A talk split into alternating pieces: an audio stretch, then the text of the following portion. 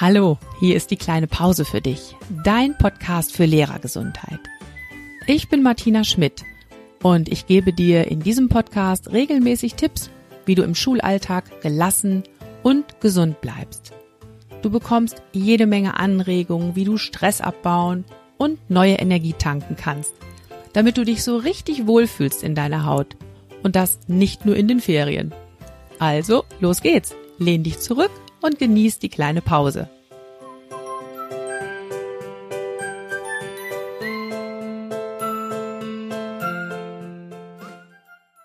Ja, hallo, da bin ich wieder. Gesund und munter, frisch und erholt mit einer neu aufgenommenen Podcast-Folge für dich. Letzte Woche musste ich ja leider den Podcast ausfallen lassen, weil ich krank war. Ich lag ein paar Tage lang komplett flach mit Fieber und da ging wirklich gar nichts mehr. Da hatte mein Körper einfach mal die Pausentaste gedrückt. Und natürlich, wie so oft, ist das passiert in der Phase voller wichtiger Termine. Ich stecke nämlich gerade mit meinem Seminar mitten in der Examensphase und bin eingeteilt für sechs Prüfungen. Ja, und wie das so ist, ne, bei Lehrern, ich bin natürlich zwischen den Terminen krank geworden. Nichts musste ausfallen oder verschoben werden, zum Glück. Und das kennst du ja vielleicht auch von dir dass wenn du krank wirst, dann passiert dir das ganz oft am Wochenende oder noch besser in den Ferien. Du hangelst dich so gerade noch bis zu den Ferien und dann ist es vorbei. Und ich sage in meinen Seminaren auch oft schon scherzhaft, der gute Lehrer wird nur in den Ferien krank. Aber jetzt mal Spaß beiseite. Also wie so oft, das Kranksein passe überhaupt nicht in meinen Terminkalender. Ja. Und es hat mich halt in meiner Zeitplanung total zurückgeworfen. Und da ist dann leider eben auch der Podcast hinten runtergefallen. Das fand ich sehr, sehr schade, aber so ist das nun mal, weil ich bin halt ein, ein Frauunternehmen. Hinter diesem Podcast steht keine große Firma, sondern nein, das bin einfach nur ich. Ich mache alles selbst. Ich entwickle die Ideen, ich schreibe das Skript für den Podcast, ich nehme alles auf und schneide es und so weiter und so fort. Und ja, das dauert dann eben, bis ich so eine Folge im Kasten habe. Und diese Zeit war jetzt einfach nicht da. Ja, und obwohl ich das ja alles ganz klar gesehen habe und obwohl es mir auch echt nicht gut ging, habe ich trotzdem eine ganze Weile gebraucht, um mir das zu erlauben. Der Podcast fällt diese Woche mal aus. Das ist mir echt schwer gefallen und das hätte ich gar nicht gedacht. Ja, warum erzähle ich dir das alles? Weil ich nämlich durch dieses Gedankenkreisen und ah, bisschen schlechtes Gewissen haben wenn der Podcast ausfällt, da konnte ich an mir ein paar interessante Dinge beobachten, als ich krank war. Und ich habe mich nämlich wirklich wieder dabei ertappt, dass ich darüber nachdenke, was andere Menschen von mir erwarten und dass es mir ganz oft Probleme macht, wenn ich diese Erwartungen nun mal einfach nicht erfüllen kann.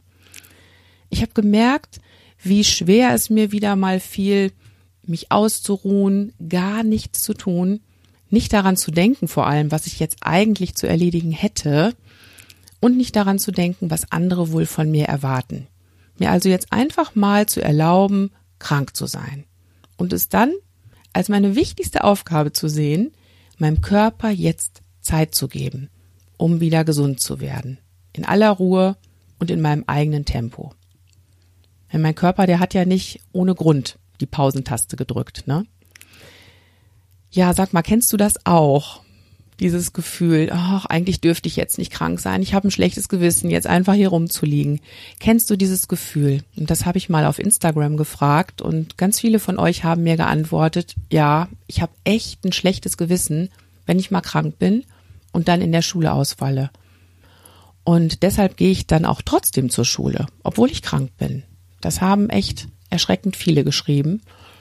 Und da habe ich gedacht, es ist höchste Zeit für eine Podcast-Folge zu genau diesem Thema. Wie verhältst du dich eigentlich, wenn du krank bist?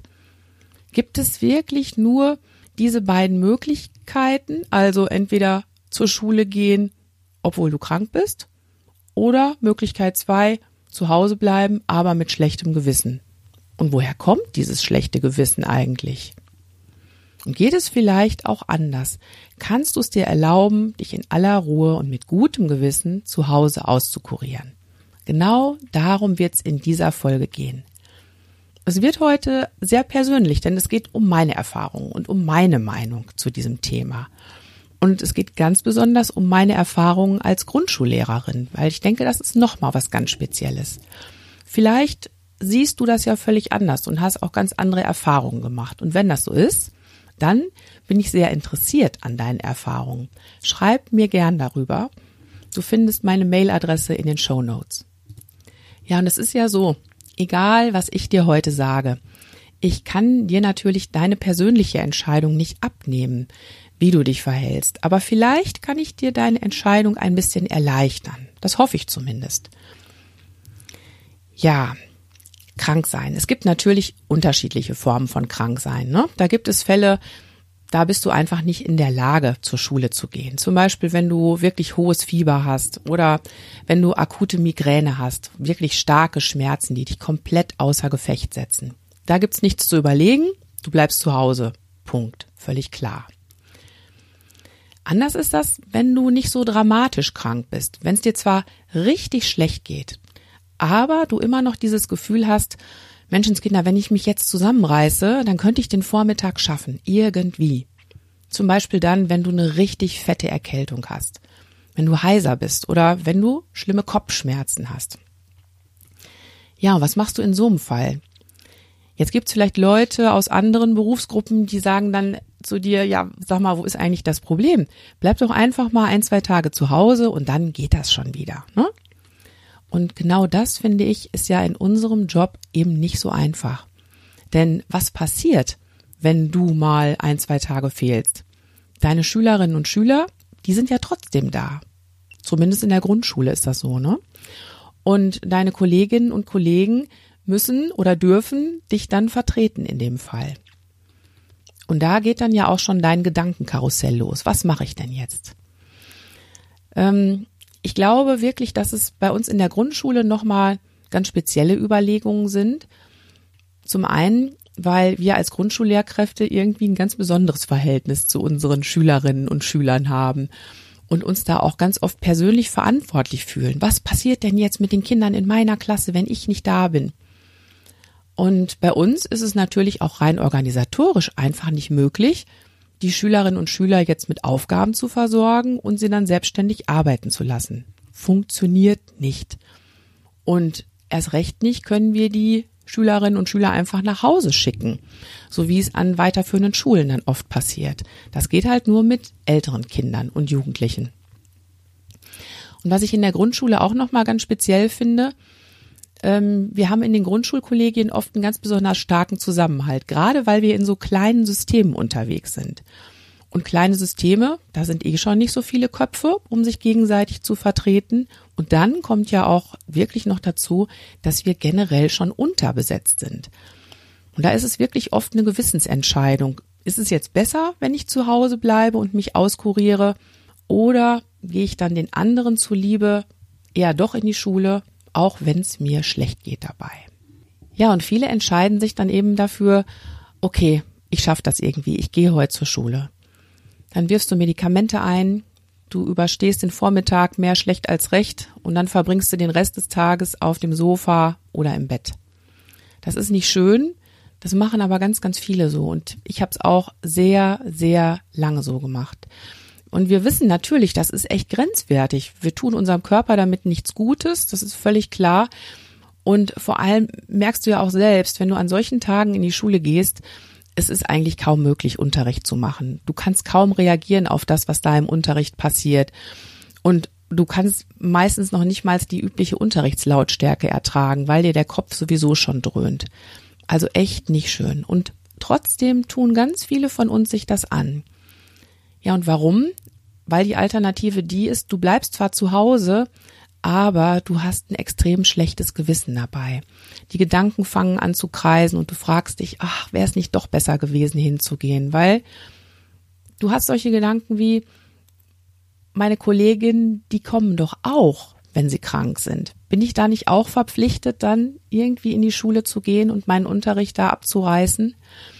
Vielleicht sind meine Kolleginnen und Kollegen auch sauer, wenn ich wegen so einer Lappalie fehle. Jeder hat doch mal eine dicke Erkältung oder schlimme Kopfschmerzen.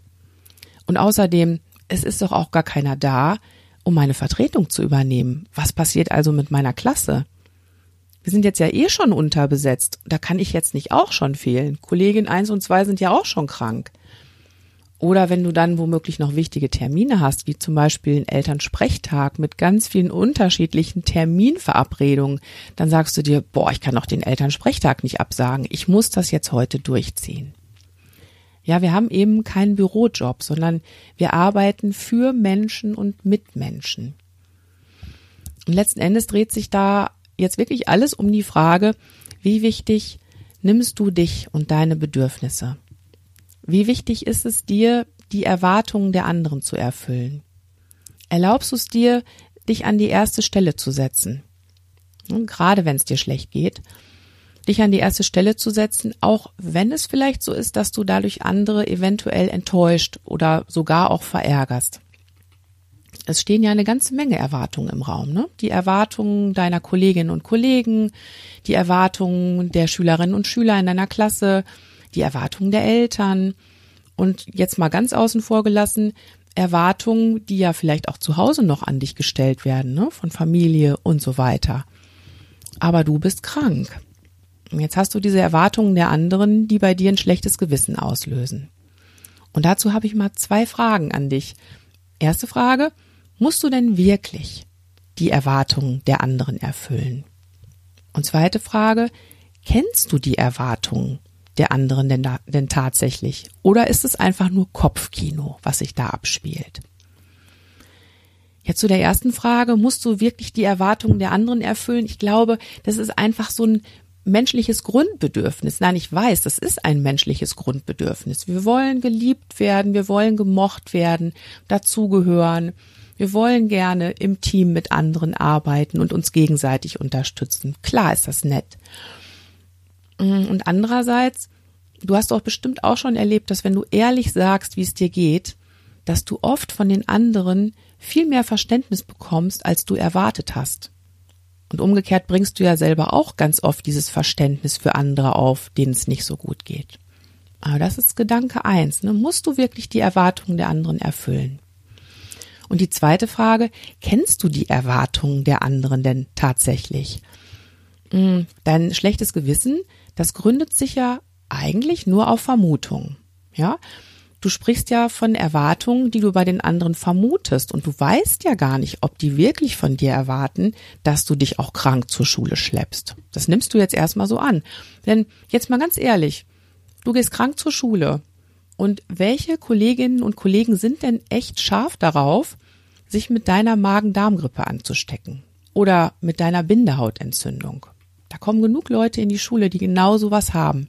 Und für manche hat das aber fast schon sowas Heroisches, wenn sie sich dann trotzdem in die Schule schleppen. Also so dieses, seht her, ich bin trotzdem da, auf mich könnt ihr zählen, egal was ist. Und die jammern dann den ganzen Morgen rum, wie schlecht es ihnen geht. Und am besten stecken sie dann auch noch zwei Kolleginnen an und fallen selbst dann noch für ein, zwei Wochen anschließend aus, weil sie sich an dem Tag nämlich echt zu viel zugemutet haben.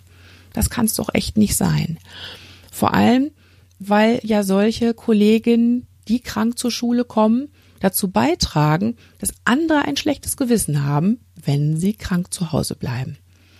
Du merkst also schon, ne, nach langem Hin und Her überlegen und nach langen Jahren Berufserfahrung, ich halte davon nichts. Ich mache das nicht mehr.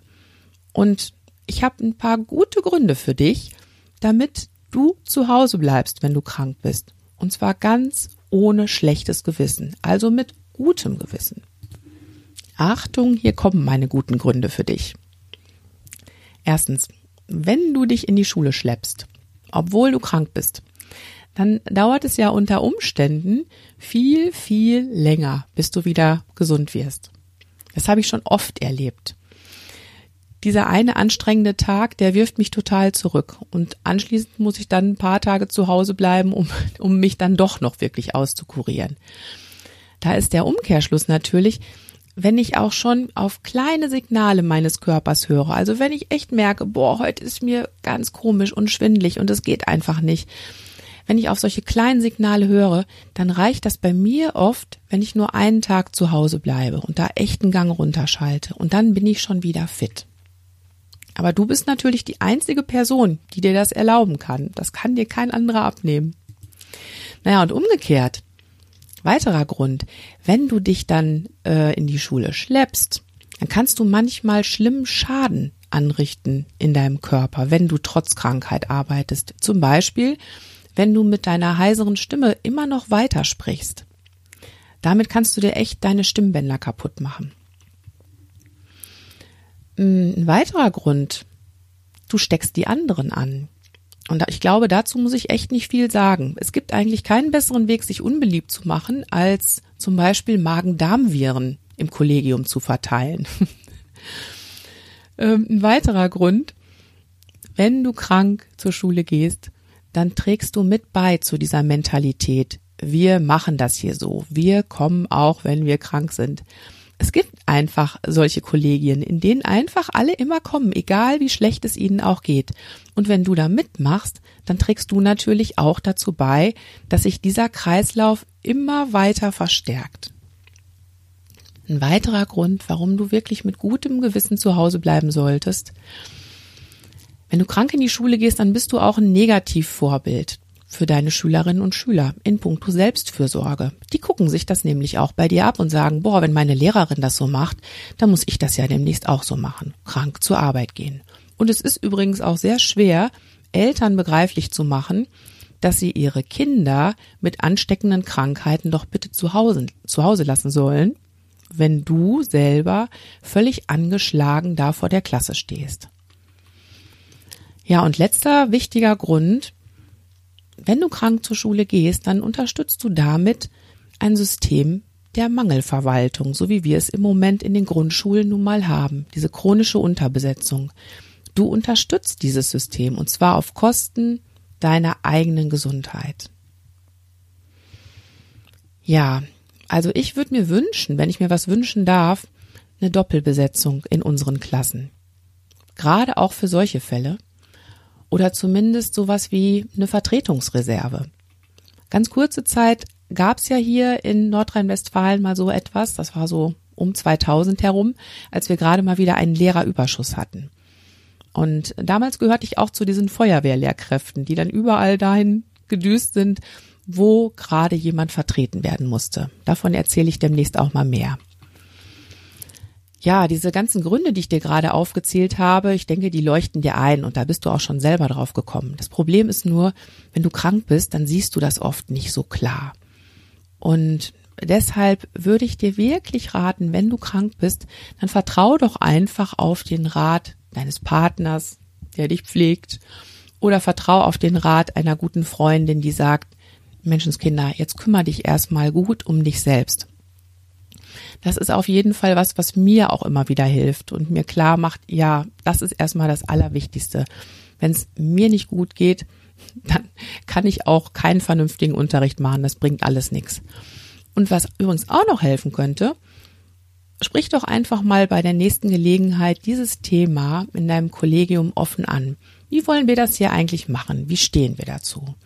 Und vielleicht stellt sich dann ja auch heraus, dass es den anderen doch tatsächlich auch lieber ist, wenn du zu Hause bleibst und deine Bazillen bei dir behältst und wenn sie selber natürlich dann auch sagen können, wenn es mir mal nicht gut geht, ich bleib zu Hause. Das haben wir so in unserem Kollegium besprochen, da sind wir uns einig. Das kann sehr, sehr entlastend sein.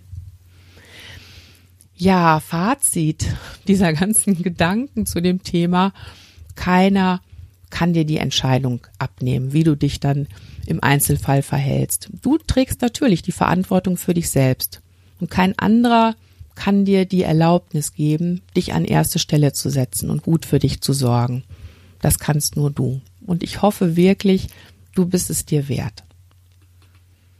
Vielleicht denkst du dabei einfach nochmal an das Bild von der Tasse aus einer der ersten Podcast-Folgen, die ich aufgenommen habe. Du kannst dich nur dann gut um andere kümmern, wenn es dir selbst gut geht. Wenn deine eigene Tasse gut gefüllt ist.